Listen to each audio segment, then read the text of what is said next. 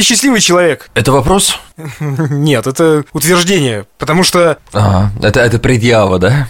В данном случае это реально предъява, потому что у тебя только началась суббота, а у меня уже она заканчивается. Но почему мы выглядим одинаково? Я просто не включил сейчас камеру, но почему? Стоп, а потому что я полбутылочки шампанского отоварил, пока шел к микрофону, знаете ли. Тимофей, так вот, меня это больше всего и бесит, что я-то вообще ничего не товарил. А так у тебя еще все впереди, понимаешь? И даже не планировал, понимаешь? И даже не люблю это дело, я бы сказал. У тебя все впереди, понимаешь? У тебя еще суббота вечер только предвидится, а у меня уже, ну, как бы не совсем как бы закончено. Но нет, на самом деле все только начинается. Нас ждут гости, мы сейчас с тобой быстренько запишемся. Я вот быстренько тут приведу себя в порядок и... Ать! К друзьям. Что, с корабля на бал? Шальная императрица. Наконец-то это случилось. Наконец-то мы... О, господи, я знал, что рано или поздно это произойдет. Вот у нас был запас примерно из пяти выпусков, а это ни много ни мало, практически пять недель. И мы его весь сожрали нахрен. Слушай, ну ничего страшного, мы же все равно собираемся и делаем более-менее стабильно каждую неделю, но э, в наших графиках это, конечно, так вот нелегко. Надо понимать, что наше дело это не основное дело, да, это, это не основное дело, вот, но мы стараемся этому все равно уделять, и в каких-никаких вообще даже экстремальных ситуациях, ты знаешь, я вчера, когда поехал за город, я взял с собой лэптоп, микрофон и все, что необходимо, чтобы хоть как-то где-то поймать Wi-Fi и где-то с тобой связаться, понимаешь? Но вот не вышло не вышло. Да, прекрасно, наконец, то, что мы имеем такую возможность записаться, но я, знаешь, что хочу сделать? С своего позволения, кстати, в моем родном городе у семьи приключилась беда. И э, сейчас всей областью, в общем, нашей Свердловской областью, в том числе там уже уральские пельмени подключились к этой истории, пытаются собрать э, маленькому Косте Каткову. У меня очень много знакомых общих друзей с ними, ребят. Э, я лично их не знаю, но я точно уверен в них, то, что это абсолютно правдивая история. У маленького Кости Каткова у него приключилась СМА. Это то, на что собирает многим детям. Просто колоссальные суммы. Вот сейчас один укол, который может спасти его, стоит 150 миллионов рублей. Какая-то сумма уже собрана, немалая сумма собирается вроде не маленькие деньги, но своего позволения я бы хотел все-таки с нашей стороны внести какую-то лепту. Я хочу просто попросить тех, кто нас слушает, вы можете мне доверять. Если вдруг нет какого-то доверия, вы можете зайти, мы обязательно оставим ссылки в э, описании к этому. В Телеграме, наверное, еще. Да, в Телеге в том числе, конечно же, да, и в принципе на всех площадках в описании к этому эпизоду будет ссылка на страничку истории Кости и э, на реквизиты его мамы, чтобы вы могли проверить правдивость э, это абсолютно, я говорю еще раз, прозрачная история. Я лично э, знаю много общих друзей, которых знают эти ребята, и мне очень хочется, чтобы Костя, там, понимаешь, там еще какая история, там э, счет идет, э, как правило, в такой ситуации, ну, фактически там на месяц. То есть надо успевать до определенного веса ребенка. Один укол может спасти ему жизнь. Ребят, чем можете, пожалуйста, помогите. Спасибо. Да, спасибо, ребят.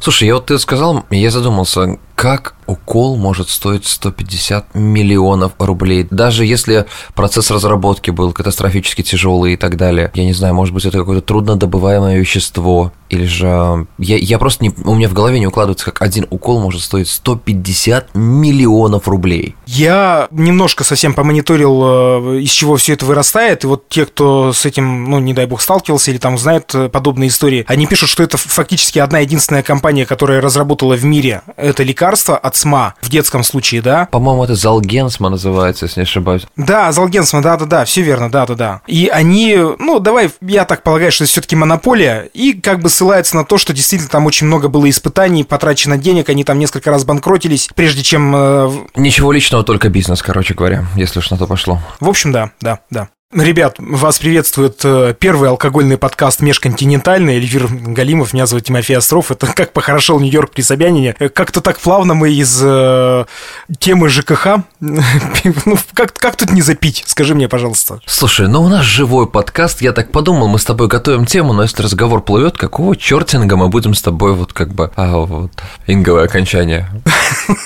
Мы с тобой э, обещали все-таки людям продолжить нашу тему про... Э, ЖКХ ЖКХ, да. Самое, самое дорогое жилье, в том числе на Манхэттене. Кстати, на Манхэттене, да, все-таки самое дорогое жилье? Ну, в Нью-Йорке. В данный момент, да. А в Нью-Йорке, да, однозначно. Просто ответь мне на вопрос, из чего, блин, какого хрена складывается эта цена? Ты вот сам сказал в прошлом подкасте, в нормальном полноценном подкасте, эпизоде, ты сказал, что лучше-то жить с видом на Манхэттен, а не с видом с Манхэттена. Ну, в общем, оно, наверное, и логично. Почему на Манхэттене самое дорогое жилье и какое ты самое дорогое объявление видел? Стоимость? Еще раз напомню.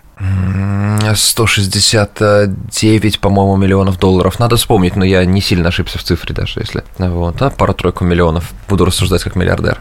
А, дело в том, что, как говорят мои друзья-риэлторы, которые занимаются продажей такой недвижимости, Манхэттен – это бренд, и там действует абсолютно другие правила игры с точки зрения покупки недвижимости. Там не надо поддаваться логике, да, или искать здравый смысл в ценообразовании, потому что это складывается, а, из территории района, где стоит здание, во-вторых, это обязательно нужно вкладывать туда, кто застройщик, потому что если это какой-то брендовый застройщик, а вот, например, а, люди, которые сейчас построили одно из самых, самое высокое жилое здание в мире, Central Park Tower, это итальянский застройщик, который с хорошим именем, и туда стремятся люди купить, это как бы за честь, это как, знаешь, для среднего класса купить хороший автомобиль, да, вот здесь то же самое такое. Угу. Тупой вопрос, конечно, но вдруг, вдруг прокатит и сейчас выстрелит. Есть российские застройщики там? Ну, Синара Development, Пик, у которого недавно скандал раз, разразился с их менеджером. Я тебе точно не смогу сказать, но я могу одно сказать с уверенностью, что русские инвестиции в строительстве там есть. Однозначно, конечно, потому что благодаря таким инвестициям можно даже стать обладателем грин-карты. Вот, если ты инвестируешь в строительные компании, даже не в строительные компании, а вообще в американский бизнес, там, а, от 800 тысяч долларов до 1 миллиона, то тебе выдается иммиграционная грин-карта как инвестору, это называется бизнес-грин-карта. Поэтому есть такие, есть. И а, в третий момент, из чего складывается цена на недвижимость, это количество услуг, включенных в здание. И в таких зданиях, конечно, услуги, они баснословные. Там, знаешь, по минимуму от того, что начинается, это специальные комнаты для мытья собак после прогулки. Это обязательно бассейны а, внутри здания, иногда на крыше здания, в зависимости, опять же, от здания. Это, ну, естественно, я не говорю там про консьерж-сервис. И порой бывает такое, что частная школа находится при здании паркинги и так далее. Там, конечно, если покупать парковочное место, оно может выйти еще там в несколько там сот тысяч долларов на таких вот э, участках земли вот в Манхэттене. Короче говоря, это все складывается из каких-то доп. опций, которые, по-честному говоря, вот ты смотришь, и я не представляю, что можно взять за 169 миллионов за территорией Нью-Йорка все что угодно. Вот все. Это может быть целый, я не знаю, ранчо с невероятным количеством акров земли, со скалами, со всем остальным. То есть, знаешь, там даже скалы и реки будут твои. А вот это странно, конечно, это странно. И это не обоснованно, но Нью-Йорк, он как будто бы создан для того, чтобы немножечко беситься жиру а людям, которые действительно уже некуда девать деньги. Я, знаешь, подумал о том, что если бы русские вкладывали в недвижимость и строили, например, какие-то здания, ты вспомнил вспомнил про консьержа, э, была бы, мне кажется, прям такая элитарная экзотика. Э, если бы русские строили для русских на Манхэттене, была бы какая-нибудь консьержка, которая говорила, ходят и ходят, вытаптывают здесь, а потом пропадает куртки. Это ж стоило бы дорого, понимаешь? И опять же, если бы американцы покупали, им бы понравилось. Потому что такого сервиса они не видели. Такого отсутствия сервиса они еще не видели. Вообще, на самом деле, во многих сферах э, жизни русского общества сервис намного лучше и выше, чем в Америке. Ресторанные сервисы зачастую наши вообще впереди планеты всей. Образно я на Манхэттене пока видел единицы ресторанов, которые мне хоть немного отдаленно напомнили сервис России, я тебе честно скажу. Я уж не говорю про сервис красоты, потому что все наши девчонки знают, что самые лучшие мастера это наши. Да ладно. Это выходцы из наших краев. Однозначно 100%. Американки стоят в очереди для того, чтобы записаться на маникюр ресницы или все такое к нашим мастерам. Чувак, ты даже не представляешь, насколько наши люди круты по сравнению с американскими профессионалами. А все потому, что у нас вот, я думаю, на, нами движет правило голь на выдумке хитра. Мы умеем из э, говна и палок сделать конфету. И сделать это круто. Нашим мастерам сейчас противопоставлены только, ну, именно вот в бьюти-сфере, только китайцы. И то потому, что они демпингуют. Не из-за качества, а качество это только наши девушки. Поэтому наши девушки, парни, то есть и парикмахеры, и это просто настолько видно явно. Наши мастера автосервисов, опять же, они прикольнее, они лучше. И ты знаешь, многие из них работают, ну, по-настоящему честно, потому что зарплаты хорошие. Смысл там, знаешь, вот как просто там, у тебя там конденсат скопился, а ты такой, о, все у вас там пробил пробилось. Нет, э, короче говоря, э, это миф о том, что Америка сплошь и рядом состоит из э, чудесного сервиса. Она законодатель трендов, факт. Но то, что здесь сервис хромает во многих местах, Такой же факт. Два вопроса. Первое. Кто эти люди, которые покупают? Вот, может быть, ты обратил внимание, я не знаю, может, я сейчас в тупик поставлю этим вопросом. Кто эти люди, которые покупают подобную недвижимость на Манхэттене, тем более за такие деньги? Это евреи из Киева, или это... Банальный, скучный ответ – это арабы. И Малышева. И Малышева, да. Это новый фильм на, смотрите на первом, Араба и Малышева. Где Малышева сидит на диване, и семь арабов вокруг на нее смотрят, если вы понимаете, о чем я. Я говорю, да, и вот эта припевка «Здорово жить». То есть арабы реально скупают э, такую недвижимость? Многие из них просто даже не приезжая в Америку покупают квартиры там баснословные там за 5, 7, 8, 10 миллионов долларов такие, ну, чтобы, чтобы было. Вдруг их дети приедут учиться, а надо же где-то перекантоваться. Да, это, это правда выглядит так, это нам трудно понять, я, ну, это такой собирательный образ арабов, а вот, но правда обеспеченные саудиты, обеспеченные, то есть люди из Эмиратов, они, да, им могут себе позволить. Конечно, есть и американцы, которые европейцы однозначно, но если говорить о ярко бросающейся такой графе в статистике, то это правда арабы, они любят это делать. А, и китайцы, конечно, китайцы. А, то есть все-таки на маникюре могут себе позволить, знаете ли. Да, я удивился той кастовости китайцев, что вот есть китайцы, китайцы, которые, да, трудятся, работают шьют, образно говоря, пуховики, как мы постоянно про них думаем. А есть ведь категория китайцев, которые сверхбогатые. Это из них а, сотканы все очереди в а, Луи Виттон, когда они стоят такие и прям ждут, когда же они смогут приобрести заветную сумочку за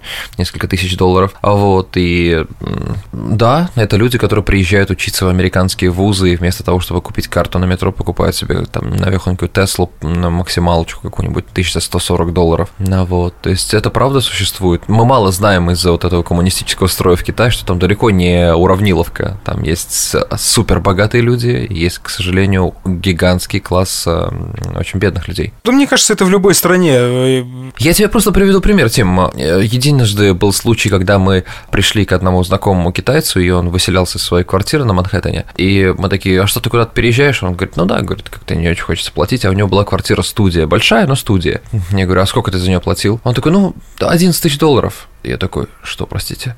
И он такой, ну, говорит, сейчас подняли до 13, я подумал, что вот это вот уже многовато. Хотел спросить, а у тебя до этого, то есть не Йокол, не студия, а, а one bedroom, то есть это когда односпальная. Просто дом был сверхкрутой, сверхкрутой. Но 11 тысяч долларов. Я просто понимаю, что за эти деньги, за 11 тысяч долларов, можно взять в других штатах. Да все что угодно. Гигантские домины можно взять за 11 штук баксов. Второй вопрос, который назрел у меня. 169 миллионов долларов стоимость э, квартиры на Манхэттене. Из чего этот дом? Я надеюсь, он не заливной, как у нас в академическом? Нет, они, как правило, строятся по той же самой системе, как и строились, например, раньше и башня Всемирного торгового центра. Это стальные балки, которые уже дальше начинают обшива, обшиваться, конечно. Ты думал, по кирпичом пошли, что ли? Конечно! Я реально надеялся, что это будет какой-то кирпич. А можно ли доверять конструкции металлической настолько, чтобы вот э, это стоило 169 лямов? Слушай, мне кажется, при такой высоте этих зданий единственная возможность сделать что-то это именно такие вот металлические конструкции, потому что я не представляю, как могут э, ходить и деформироваться ну, остальные материалы, однозначно нет. Просто представь, что во многих этих зданиях сверху, там, ну не во многих, в одном из них точно, вот, где находится этот эм, пентхаус дорогущий за 169 миллионов, там наверху стоит гигантский в несколько этажей антимаятник, который раскачивает здание в обратную сторону с учетом э, ветра. Если ветер там, соответственно, дует с севера, э, антимаятник качается прям в противоположную сторону чтобы здание стояло на месте. Из чего сделан, э, ну, я не знаю, Empire State Building? Э, это тоже конструкции металлические? Однозначно, да, конечно, металлические конструкции, бетон. Если ты увидишь, ты посмотришь, как строили Empire, когда помнишь э, знаменитая фотография, как рабочие сидят на железных балках. С момента строительства Flatiron Building, это здание утюг, это 1903, дай бог памяти, по-моему, второй, третий, а, могу запутаться в датах, а, был построен. И вот с этого момента приняли за какую-то такую константу, что здание нужно строить только так. И здесь все небоскребы это металлические балки, уходящие высоко-высоко вверх, которые потом обшиваются всем необходимым. Ты можешь посмотреть э, таймлапс, который сделали при строительстве нового Всемирного торгового центра, новой башни, которая сейчас самая высокая в этом полушарии, Freedom Tower. Как ее строили, и это чудо, металл, металл, металл, раз, обшили и все, и оказалась башня. Но видишь, мы-то мы-то русские привыкли к тому, что вот мы выросли в этих хрущевках, этих брежневках, да, и которые были выстроены из кирпича Сталинки, опять-таки, ну вот это вот сталинское рококо, рока-барокко.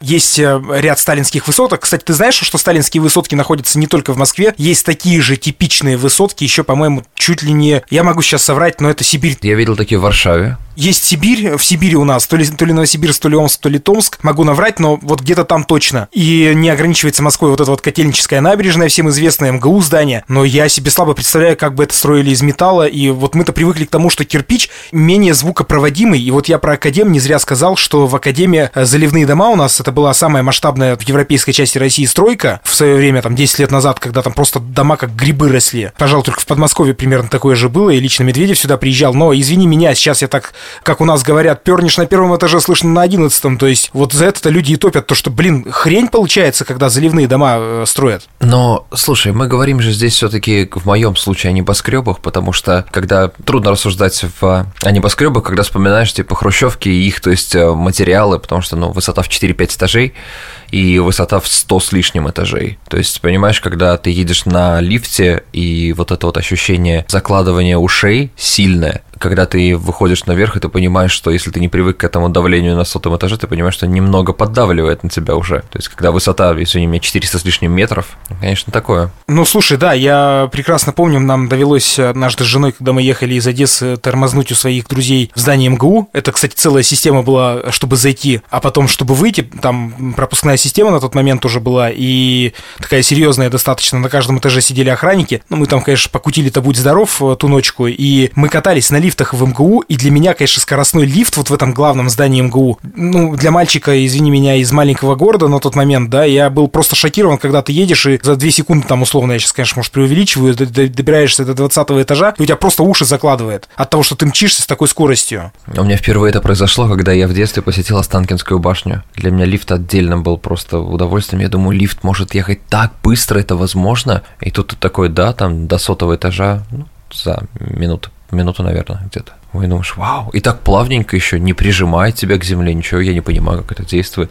А еще лифты в таких вот местах, как правило, ты же посещаешь их для смотровых площадок, и там отдельные лифты для смотровых площадок, и они в большинстве своем обшиты LED-панелями, экранами, и когда ты едешь, я тебе потом скину ссылку, мы ее давай загрузим в а, телеграм-канал, чтобы люди увидели, как выглядят лифты на смотровых площадках в Нью-Йорке. Это космос, просто слов нет. Да, давай коротко пробежимся с тобой, потому что опять наболтали, коротко пробежимся с тобой о недвижимости за пределами Нью-Йорка. Что она из себя представляет? Так ли это действительно представляется, как мы видим в фильмах, когда американцы живут в карточных домиках? И, ну, я помню там стык 2000-х, начало 2000-х, когда а, наши, мои земляки просто с презрением относились, глядя на эти фильмы, и говорят, а, так они там в своих карточных, понятно, у них смерч прошел, и все сдуло к чертям собачьим. А, то есть вот правда ли, что американцы условно живут в таких, ну, конечно, не вагончиках, вагончики, видимо, тоже присутствуют, но такое отношение к домам, то есть нет такой, как в э, «Три поросенка», знаешь, у нас кирпичный дом, а вот у них карточный такой э, фанерка. Это правда? Ну, они, конечно, они, конечно, да, легко возводимые, но многие из них тоже сделаны из кирпича, из камня, много, много из таких э, более легких материалов.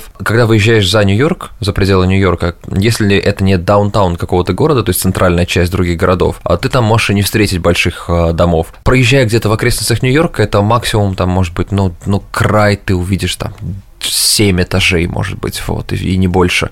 Это вот край, который я вспоминаю. И дальше это, конечно, двух-трехэтажные домишки, очень приятные, очень уютные. И чем глубже от Нью-Йорка, чем больше в сельскую местность, тем а, более уютные они становятся и безумно красивые. Хочется останавливаться возле каждого дома. И все, что бросается сразу в глаза, это вот гигантские красивые дома и отсутствие заборов, как я это люблю вообще ты смотришь, и там стоят два камня, которые как бы показывают, между какими камнями нужно заехать туда вот на автомобиле. И все. И зеленая открытая лужайка, пожалуйста, все видно, никаких заборов нет и никакой огороженности от соседей, хотя местность, то есть абсолютно такая пустая, тихая. Такие таунхаусы, как, э, ну, например, в фильме «Один дома», ну, это же, по сути, таунхаус у них, да, то есть э, они есть, э, они действительно существуют. Это полноценный дом. Таунхаусами все-таки называют э, дома, которые, вот знаешь, один большой длинный дом, который разделенный на несколько таких секций, в которой каждый живет.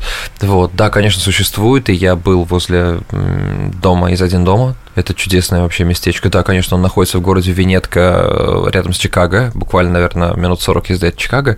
Может, поменьше даже выходило. И это чудо район, как сейчас помню, по-моему, Линкольн-стрит. Э, и когда я это увидел, это такие уютные дома, просто с ума сойти. Ты знаешь, вот у меня невероятная тяга к этой архитектуре, невероятная, потому что в этих районах настоящая американская жизнь, как я себе ее представлял. Ну, то есть я не знаю, что такое настоящая американская жизнь, мне ее никто не объяснит, я здесь не родился, но вот там я чувствую то, что я ощущал, смотря фильмы. Тот маршрут, я не помню, по-моему, это было в первой части, когда она ехала с э, кантри-исполнителями. Первая часть жить, она возвращалась. Это первая, да, да тот маршрут, который они прокладывали, это, это сущая правда или нет? А вполне, я так слушал вот эти вот города, да, это вполне нормально, я думаю, чтобы так добраться было. Да, да, я, я по этим городам э, по некоторым проезжал и смотрел, думаю, ну да, да, в целом маршрут адекватный, вроде как и так и должно быть. Просто знаешь, э, сейчас вот у нас уже начался октябрь, я не знаю, как у вас с погодой. Кстати, у нас золотая осень начала быть, как это, э, Болдинская осень пришла к нам на Урал, и вот эта вот вся желтая листва сейчас осыпается, шуршит под ногами, такое желтое, яркое, золотое солнце, но предвкушая, буквально через два месяца случится, ну, ну, например, мой самый любимый праздник, это Новый год все-таки, как бы там ни было, я правда обожаю его, и и мне хотелось бы сейчас попытаться погрузиться в эту вот историю. Раз мы вспомнили один дома, это действительно настолько уютно, как показано в кино? Рождество. Там же показано Рождество в «Один дома». Это мы его сделали новогодним фильмом, и Рождество, правда, так уютно. Оно невероятное, поэтому в Америку нужно приезжать на Рождество и увидеть то, как она готовится к Рождеству. Это я ходил как ребенок, вообще радовался всему недели две, потому что недели две как раз до Рождества это все магия происходит вся. Я немного завидую детям, которые здесь растут,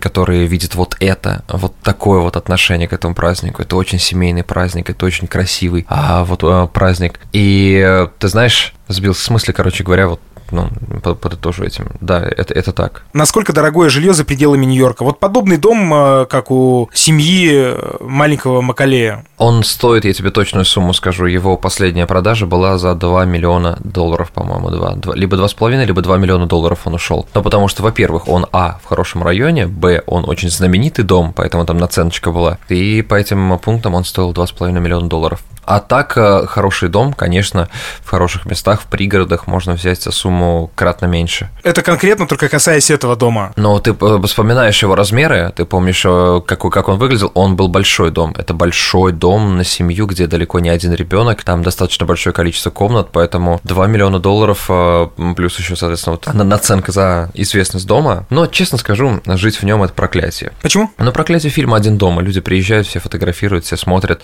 Постоянно, когда я приезжал туда, там шторы занавешены, все пытаются как-то не, ну, там, я не знаю, были в этот момент, я видел автомобиль, там и кто-то бродил, я думал, это риэлторы, либо же владельцы дома, мне ответ так и не был ясен. Либо все таки Джо Пеши добрался опять-таки. Да, да, да. Мне, меня больше интересовал этот момент, когда я стоял, фотографировал этот дом, снимал его, обернулся, а там дом, который был затоплен, помнишь, где орудовали? Я такой, так это же он, вау! Да, да, да, да. И самое прикольное, когда я там был, ты не поверишь, рядом с этим домом стоял старый фордовский фургончик. Просто совпадение. Я такой, ребята, ребята, у вас кое-что будет этой ночью, ребята. Я предлагаю закончить э, тему недвижимости. Если вдруг, ребята, у вас появятся к нам вопросы, к Эльвиру больше-то, да, конкретно по жилью, может быть, мы еще вернемся к этому вопросу. Вообще, в принципе, заглядывайте к нам в телегу, подписывайтесь и э, оставляйте свои комментарии. Если есть вопросы, пишите там, мы обязательно постараемся ответить, и потом здесь, в подкасте, и там вживую мы очень, как-то, на короткой ноге, в общем, с нашими слушателями. Я, с твоего позволения, побегу учиться, а то у меня учеба начинается. Я отключу тебя и включу другой зум. Окей, окей. Это был... Это был подкаст... Это... Ну, можно я хоть раз скажу, ладненько, да? Будь добр, да, это был подкаст «Как похорошел Нью-Йорк при Собянине», и с вами был Тимофей Остров и Эльвир Галимов. У, я первый раз это произнес, спасибо, Тим. Заглядывайте к нам в телегу еще раз, настоятельно прошу, у нас она растет, кстати говоря. Прям приятно глазу, глаз радуется. Давай, пока, завтра все почищу и э, буду, буду выкладывать. Все, хорошего вечера тебе, давай, это сильно много и мало тоже не надо. В меру, в меру. Ладно, спасибо, давай, пока, пока. Пока-пока.